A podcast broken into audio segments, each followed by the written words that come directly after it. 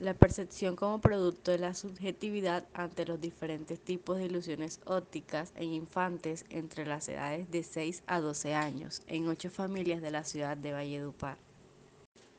Presentado por María Paula Jaime y Paula Andrea Salgado Padilla, estudiantes de Psicología de la Universidad Popular del Cesar. Nuestros objetivos son, objetivo general, analizar la influencia de la subjetividad en la percepción ante los diferentes tipos de ilusiones ópticas presentados en niños con edades entre los 6 a 12 años en ocho familias de la ciudad de Valledupar. Objetivos específicos. Identificar la percepción visual entre los diferentes tipos de ilusiones ópticas en niños con edad promedio entre los 6 a 12 años en ocho familias de la ciudad de Valledupar.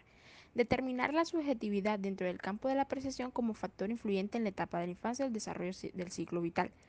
Y por último, relacionar el funcionamiento del sistema visual con respecto a la percepción de las ilusiones ópticas de los infantes con edades promedio entre 6 a 12 años en las ocho familias de la ciudad de Valledupar. Nuestros antecedentes son las investigaciones experimentales sobre la percepción visual de Dana en el 2014, el engaño visual en el arte, análisis de la percepción visual y las leyes de la Gestalt de Barichama Tomo en el 2014 y la percepción visual en el desarrollo de los procesos cognitivos en niños de 3 a 5 años en el Centro de Desarrollo Infantil Unikids de la ciudad de Avanto, del Escano Mora en el 2014.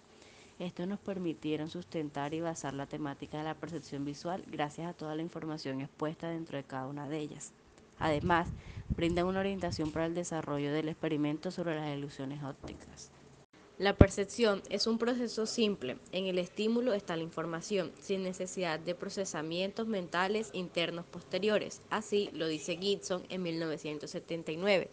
Ahora, la percepción visual implica la organización e interpretación mental que se realizan a través del uso de la información visual para alcanzar la conciencia y la comprensión. Así lo conceptualiza Lenz en el 2013. Dentro de estas variables también encontramos el sistema visual que según Alberich en el 2013 dice que es la parte del sistema nervioso central que les brinda a los organismos la habilidad de procesar un detalle visual, así como habilitar la formación de varias funciones de respuesta. Según Lazzari en el 2016, las ilusiones ópticas son una imagen que engaña el sistema visual desde el ojo al cerebro y lo lleva a percibir la realidad de forma distorsionada.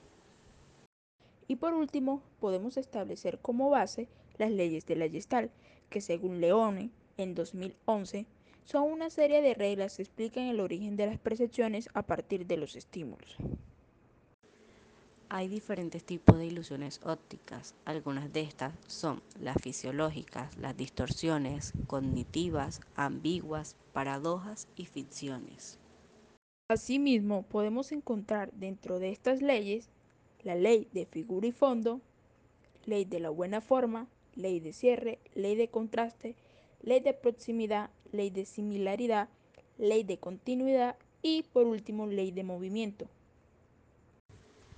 Los materiales usados en este experimento fueron el consentimiento informado de los padres, un cuaderno y un lápiz, seis imágenes referentes a los tipos de ilusión óptica, interrogantes y 10 niños entre las edades de 6 y 12 años. Dentro de los interrogantes encontramos las siguientes consignas. Primero, ¿perciben algún tipo de movimiento? Segundo, ¿qué es lo primero que perciben de la imagen? Tercero, ¿Qué figura observan? ¿Dos caras o una copa? Cuarto, ¿perciben alguna figura? Quinto, ¿cuál de los segmentos es más largo? Y por último, ¿qué sentido tienen las escaleras? ¿Subiendo o bajando? Nuestros pasos a seguir fueron Paso 1. Hablamos con los acudientes responsables de cada uno de los niños y les brindamos una explicación de manera sencilla de lo que es percepción y cómo funcionan las ilusiones ópticas. Para de esta manera proceder también a explicarles en qué consiste el experimento. Además, les hicimos entrega del consentimiento informado para así obtener los permisos necesarios. Paso 2.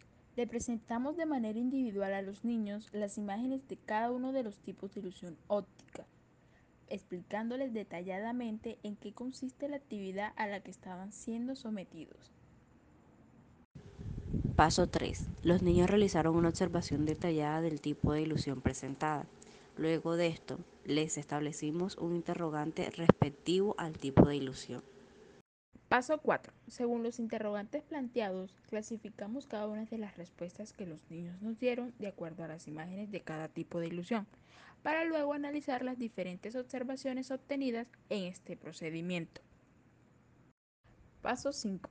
Por último, recopilamos y organizamos los datos en un total de seis tablas, en donde se puede tener una mejor visualización de las respuestas obtenidas por los 10 niños, para luego efectuar una descripción detallada de cada comportamiento de estos mismos. El gráfico número 1 y con respecto al tipo de ilusión fisiológica y con la consigna ¿percibe algún tipo de movimiento? El 20% de los niños nos dio una respuesta negativa ante la pregunta expuesta, mientras que el 80% nos afirmó la presencia del movimiento. De esta manera, dos de los 10 niños seleccionados no percibieron movimiento y los 8 restantes sí percibieron algún tipo de movimiento. Gráfico 2. Según las ilusiones cognitivas y la consigna, ¿qué es lo primero que percibe de la imagen? Cabe resaltar que el 60% de los niños percibieron una cara en la imagen, mientras que el 40% solo percibieron árboles. Es decir, que de los 10 niños seleccionados, solo 6 pudieron observar una cara dentro de la imagen, mientras que el 4 restante solo dieron para ver árboles. Gráfico 3 y con relación a las ilusiones ambiguas y la consigna, ¿qué figuras observan? ¿Dos caras o una copa? Cabe resaltar que el 100% de los niños observaron las dos caras, siendo así el 0% de los que observaron la copa.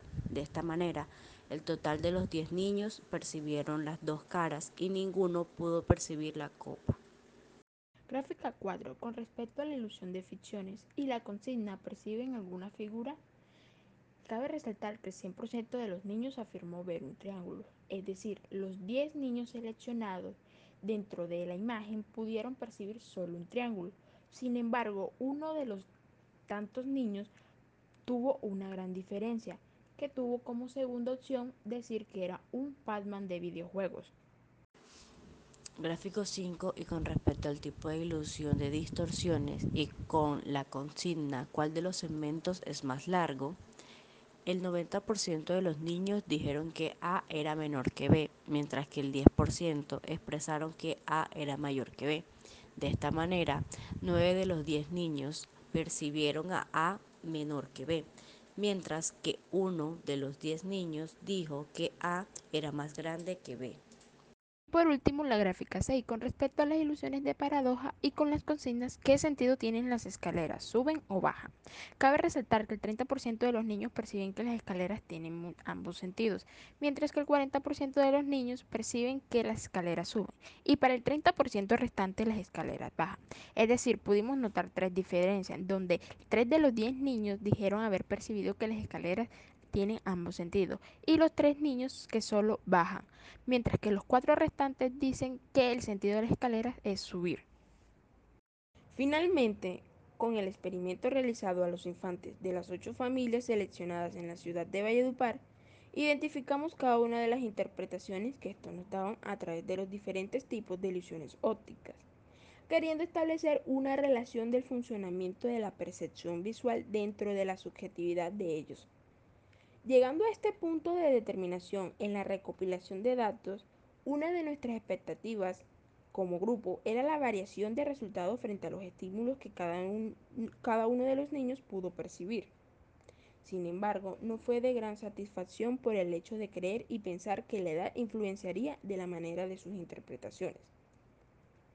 Aunque las similitudes fueron mayores, hubo presencia en las desigualdades de respuesta en los tipos de ilusiones ópticas ya que dentro de este rango de edad no hay un más allá de la observación, y llegamos a la apreciación de que sin importar la respuesta de cada uno de estos niños, de sus propias concepciones, preferencias, juicios y aprendizajes que han adquirido a través de su etapa, no llegan a percibir de la misma forma.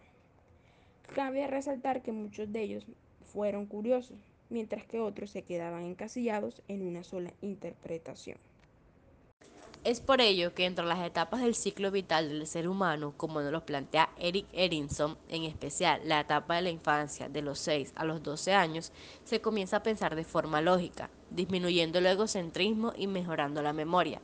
Por ende, los sujetos sometidos frente a los diferentes tipos de ilusiones ópticas desarrollaron una percepción subjetiva que los impulsó hacia las concepciones y preferencias propias de ellos, estableciendo así una riqueza en el pensamiento, inteligencia y lenguaje de los estímulos sensoriales. Por último, es conveniente afirmar que todo lo expuesto anteriormente hacia las imágenes y las ilusiones ópticas se pone en cumplimiento de las leyes de la Gestalt, gracias a los diferentes tipos de ilusiones que se le presentaron a los 10 niños entre las edades de 6 a 12 años en las 8 familias de Belledupar se reglamentaron el figurifondo, la organización de la buena forma, cierre completud, entre otras, respecto a los conocimientos previos que los niños han adquirido en su desarrollo del aprendizaje, a de eso fue su respuesta. En conclusión, podemos decir que nuestras expectativas eran que los niños mostraran más diferencias en cuanto a las respuestas sobre las imágenes, pero aunque esto no fue lo que se evidenció en la mayoría de los casos, podemos notar que gracias al procedimiento de cada niño que observa y analiza son de maneras diferentes.